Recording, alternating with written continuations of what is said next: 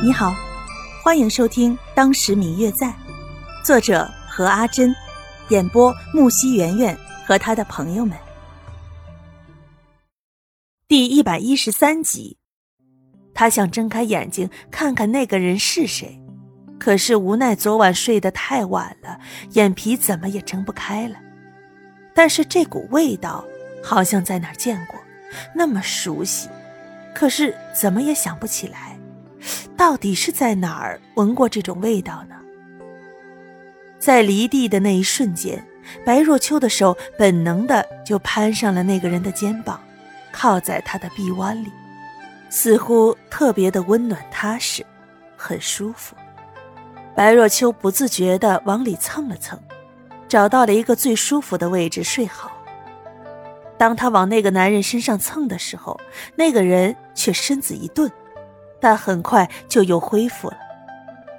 白若秋在睡梦中感觉到自己的身体变得轻飘飘的，好像自己会飞一般，很开心。可是不一会儿就到了地上，那个温暖结实的怀抱也要离开，这种心情叫他特别不喜欢，一把就抓住了那个人未来得及撤回去的手，拽回来塞在自己的脸庞。找了一个最舒服的位置，继续睡了下去。在梦里，一股似曾相识的味道一直萦绕在脑海里，怎么也挥不掉，好像在哪儿闻过，可是到底是在哪儿呢？白若秋努力的找啊找啊，终于找到了，是一个人，但却背对着他，不让他看见他的脸。白若秋想问他是谁，可是他却一直没有回过头来。白若秋在后面喊了他很久，都没有理会他。终于，他突然转过头来了，却是方玉楠的样子，并且在叫自己。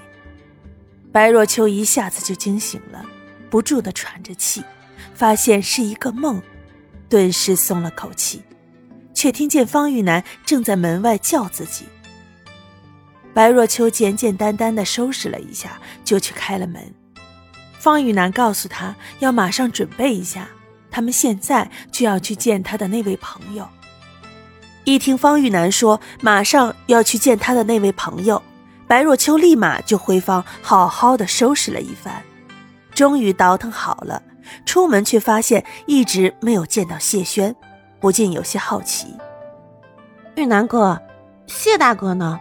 怎么一直都没有见到他呀？谢轩他，他走了。什么？走了？什么时候的事儿？就在你刚刚睡着的时候。他说他还有些事儿要办。既然你已经有了你外祖父的消息，他也应该去做他自己的事儿了。不会是你骗我的吧？你说是不是你威胁了他？我的姑奶奶，我怎么会做这种事儿？真是他自己要走的。再说了，他不是一开始就已经说了到京城是有事儿要办的吗？那他怎么会连个招呼都不打？他走，是因为不愿意见到我吗？他还是不相信我，不然的话，昨天他也不会避着我了。这也不怪他呀，他回来收拾东西的时候，你正在睡觉呢。难道在梦里看见的那个人是他？是他抱我回床上睡觉的。嗯嗯，我最亲爱的小耳朵，本集已播讲完毕，感谢您的收听。如果你喜欢这本书，欢迎您多多的点赞、评论、订阅和转发哟。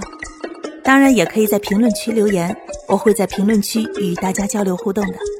喜欢这本书就给他点个赞吧，你的点赞和评论是我们创作最大的动力。感谢您的收听。